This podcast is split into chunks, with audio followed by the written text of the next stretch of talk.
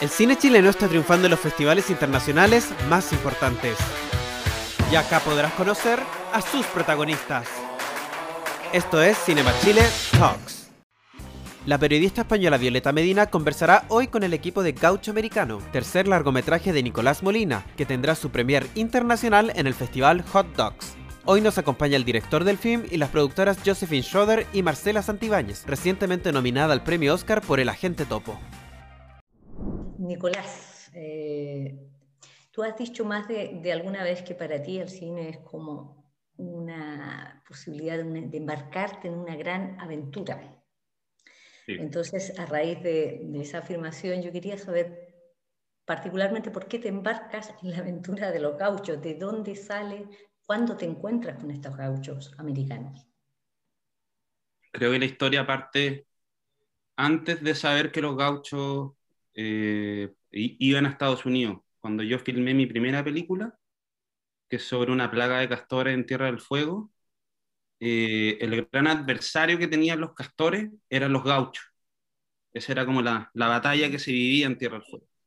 Yo sin saberlo mucho, porque mis personajes eran unos científicos que investigaban estos castores, me llamaron mucho la atención los, los gauchos. Tienen una cultura muy particular, que aunque es ganadera y es propiamente chilena eh, se distancia un poco de, la cultura ganadera del centro del país, porque hay una corriente gaucha que viene ya desde Brasil, Argentina y logra cruzar en la Patagonia, ya que la cordillera de los Andes está en el otro lado. Es completamente distinta esa cultura que eh, a mí me parece muy poética y también con mucha relación con el territorio. Hay un conocimiento, relación con los animales y el territorio, que en el momento que tú lo ves por primera vez es muy impresionante el control y manejo que tienen.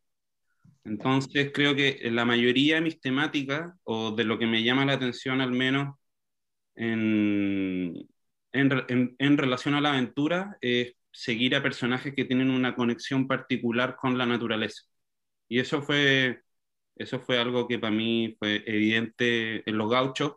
Bueno, después, después pasan los años y una, una amiga hace esta investigación que salió en un reportaje en un, en un diario conocido de, de, Chile, en una revista conocida de Chile, sobre estos gauchos que van a Estados Unidos. Entonces ahí como, ahí creo que emergió la, el, el clic de la aventura, o sea, qué ganas de ver esto, qué ganas de ver estos gauchos que los vi en la Patagonia en, en, en el viejo oeste, en el antiguo oeste, cómo será esa mezcla que aunque están conectados, eh, para los gauchos que siempre están en, en, la mitad de la naturaleza y no conocen mucho más que eso, mucho más que el territorio Aysén, llevarlo al otro lado, al otro lado del continente tiene que ser algo especial. Entonces, por ahí partió, por las ganas de, de querer vivir esa experiencia, de conocer también esos lugares para mí que eran inexplorados y que siempre había querido conocer y, y ver qué pasaba. Todo lo que acabas de decir en esta respuesta me, me remite a la, a la, que tenía preparada la segunda, pero es que tiene que ver con tu cine. O sea, en, en las tres películas eh, tanto en Los Castores como en Flow, y como también eh, en el gaucho americano, hay tres o cuatro elementos de identidad muy marcados. Naturaleza, como tú dices, naturaleza o paisaje, por un lado. Personajes solitarios también, bastante. Y hay un tema con la identidad cultural y la mezcla cultural.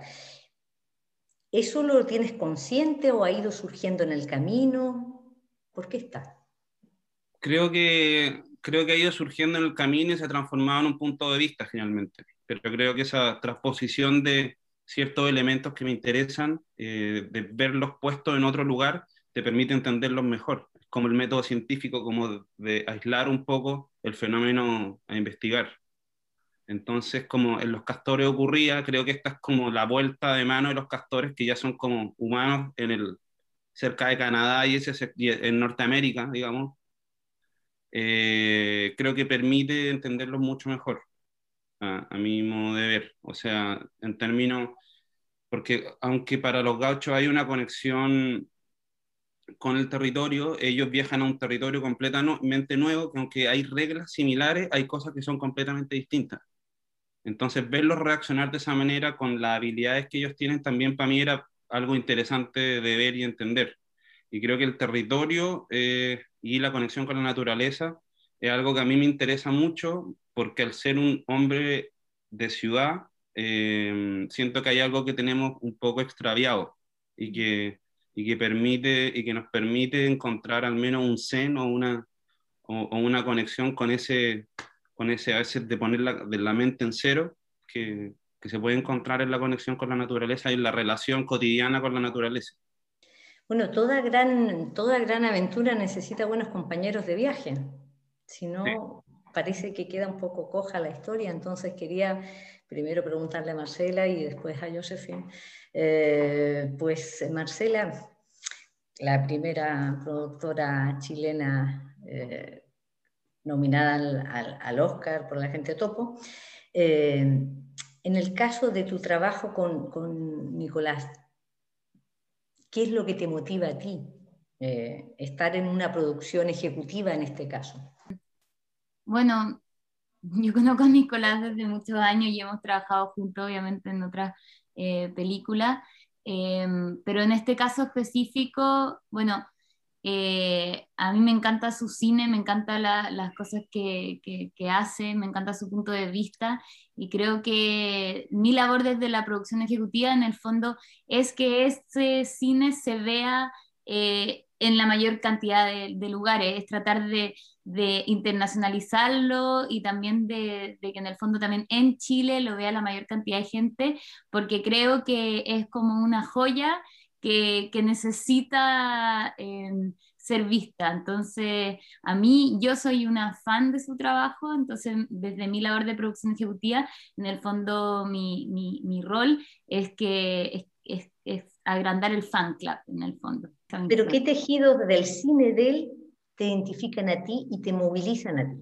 Ah, muchos. A ver, yo creo, bueno, lo mismo, la conexión con la naturaleza. Vivimos en una vorágine, vivimos en una vida donde donde de repente no tenemos ni tiempo para parar, ni para pensar, ni para meditar y, vivimos como, no sé, en, esta, claro, en este, como de pronto sin sentido y, todas estas películas tienen, las películas de Nicolás tienen una, bueno, una, conexión con, con, el territorio, pero también un tempo y una, una forma de, ser que de verdad te conecta con otros lugares, te lleva a otros lugares, te conecta con otras realidades y te, y te abstrae y te hace, no sé, de alguna forma como valorar lo que uno tiene y, y, darse cuenta, no sé, que, que, que, de repente, claro, hay que parar esta vorágine y conectarse con, con, esto. A mí eso me gusta de su cine, que es muy conectado como con, con uno. Ese es el caso de la producción ejecutiva, ¿no? Pero vamos a la, a la, producción desde la raíz, o sea, de la casa productora, de la productora, en este caso el Pequén, eh, con, con, Josephine.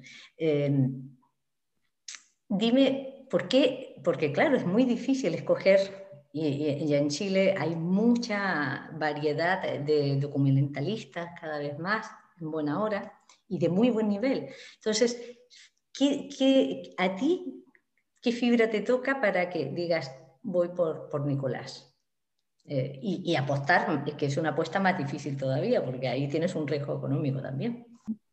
Bueno, fue, fue bien fácil en realidad, porque yo conocí a Nicolás apenas llegué a Chile.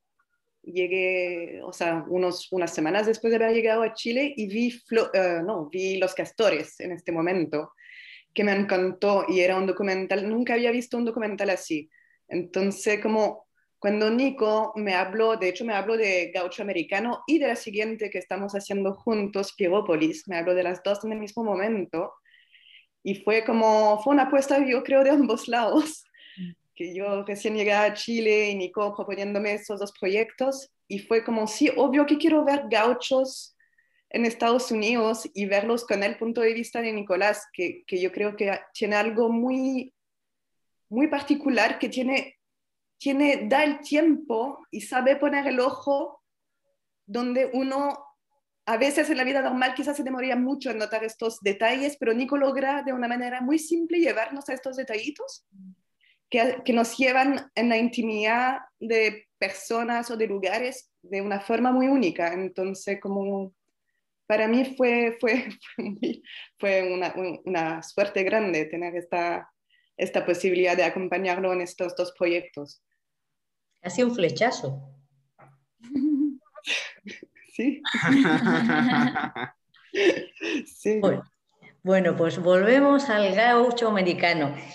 A ver, Nicolás, yo, yo no sé si tú piensas que este, este gaucho va a tener quizás una acogida especial en, en, Hot Dog por, por, por, el hecho de que está rodado en Estados Unidos eh, y con una parte muy pequeñita en Patagonia. Si hubiera sido la inversa, quizás era más arriesgado, lo, exótico es ponerlos en el otro punto y la conexión de público que esperas en Hot. Eh, creo, que, creo que ayuda, creo que ayuda y, genera una conexión que aunque estamos viendo un fenómeno que, que del otro lado del continente, al tenerlo ahí en tu propio territorio, eh, hay cosas, hay cosas que, o territoriales que también están determinadas en ti, donde uno, quizá ellos también pueden tener esa, esa sensación de, de, algo propio, de algo propio y también de un fenómeno cultural que tiene, que tiene que ver con trabajadores de distintas partes del mundo que vienen a Norteamérica a hacer esa mano de obra que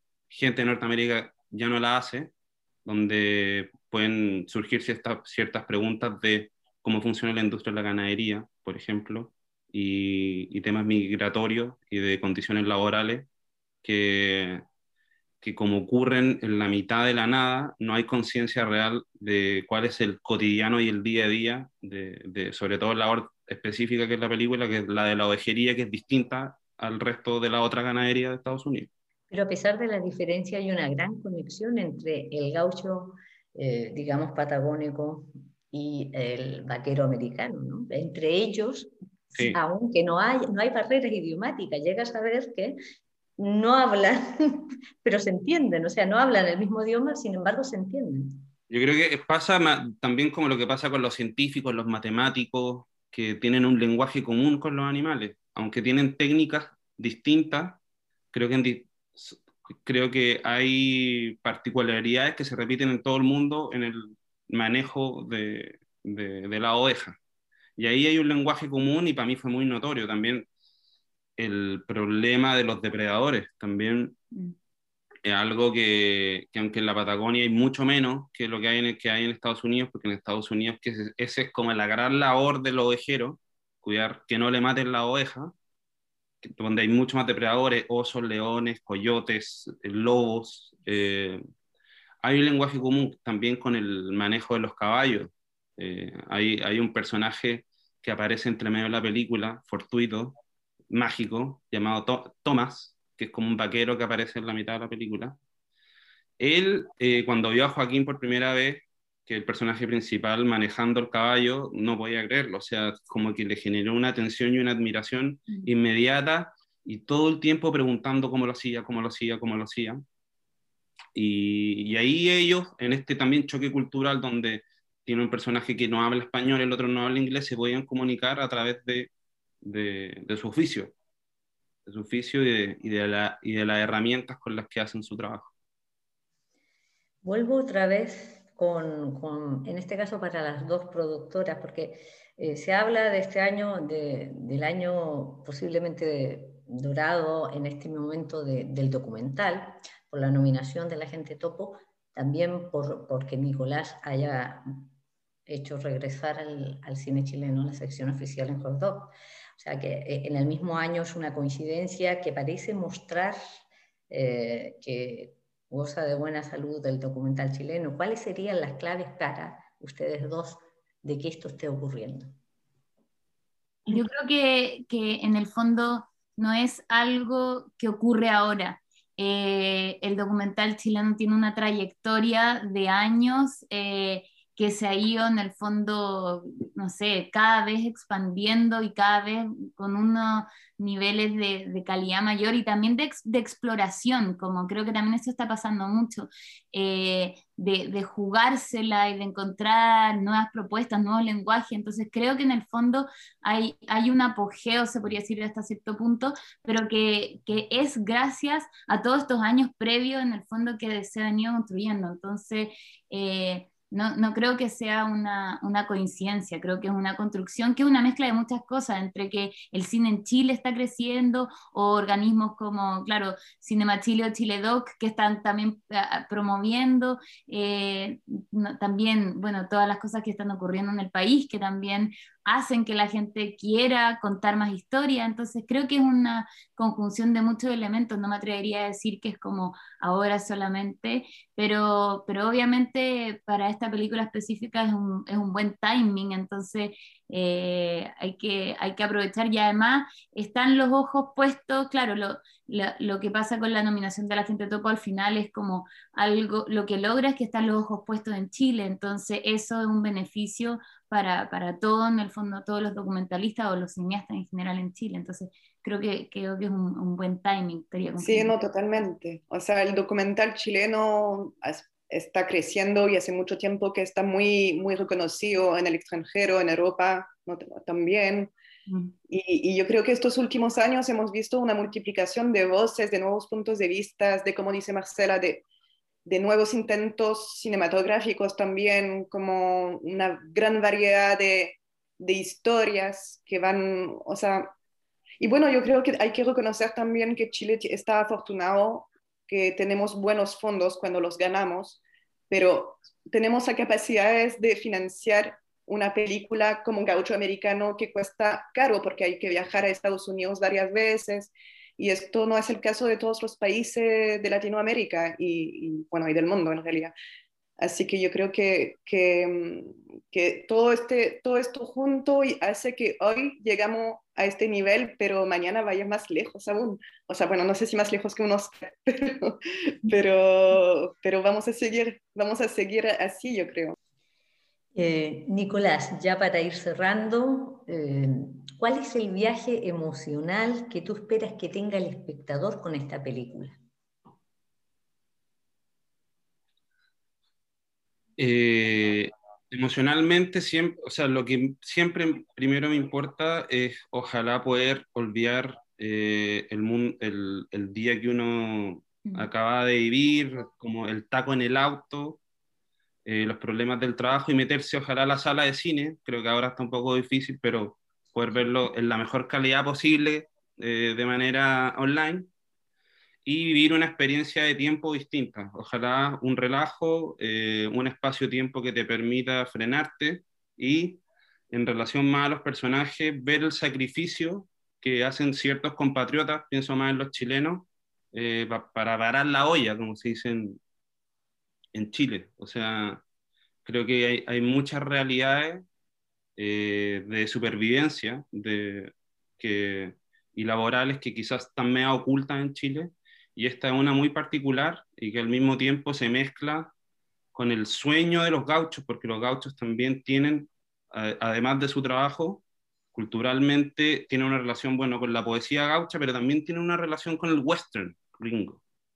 Entonces ellos sueñan con conocer las tierras de John Wayne y la película también te trata, al menos el lenguaje que tiene, es, eh, es un lenguaje de un western gauchesco y, a través de esa emocionalidad donde, donde hay mucha nostalgia eh, respecto a los gauchos de su tierra, pero, pero, al, mismo, al mismo tiempo también hay mucho humor respecto a este choque cultural en la mitad de estos parques nacionales impresionantes, en estos paisajes que al menos a mí me, me maravillaron desde que llegué, o sea, poner la cámara en esos lugares era como increíble. Eh, eso, me gustaría que puedan tener un, la película es corta, así que pudieran tener como una experiencia de espacio-tiempo distinta y, vivir ese espacio, que creo que la película también intenta generar un lenguaje propio, no paternalista respecto de lo que le toca vivir a, estos, a estos chilenos. Y eso poesía, humor y algo desconocido para el gran público, ¿no? Son historias desconocidas, porque hay una poética también en los detalles, en cómo filmas, en el ritmo que llevas. Claro, para mí es de las cosas más importantes, al menos, lo que, lo que artísticamente siempre trato de trabajar es el ritmo, que, que es básicamente tiempo y espacio. El ritmo y que cada película, aunque creo que mis películas tienen algo que se, se parecen entre ellas, creo que esta tiene un ritmo particular, porque tiene también inspiraciones que vienen del género, pero también del cine que, a mí me gusta hacer, que, que, es territorial. Bueno, también algo, algo que es importante en la película es la música, que la hizo Ángel Parra, que no sé si conoce a Ángel Parra, me imagino, obviamente sí.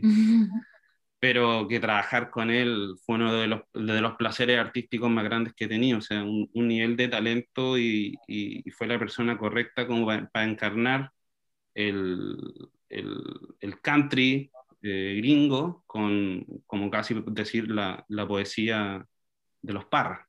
Entonces, la mezcla de esos dos instrumentos, la nostalgia y como, y como ese tempo, eh, creo que a la película le dan una, una, un color muy especial. Bueno, pues nada, vamos cerrando. Hay humor, que eso es importante que lo hayas dicho, y, y nada, eh, yo creo que lo, lo, dejamos hasta aquí. Perfecto. Gracias, Violeta. Gracias, Violeta. Gracias a vosotros.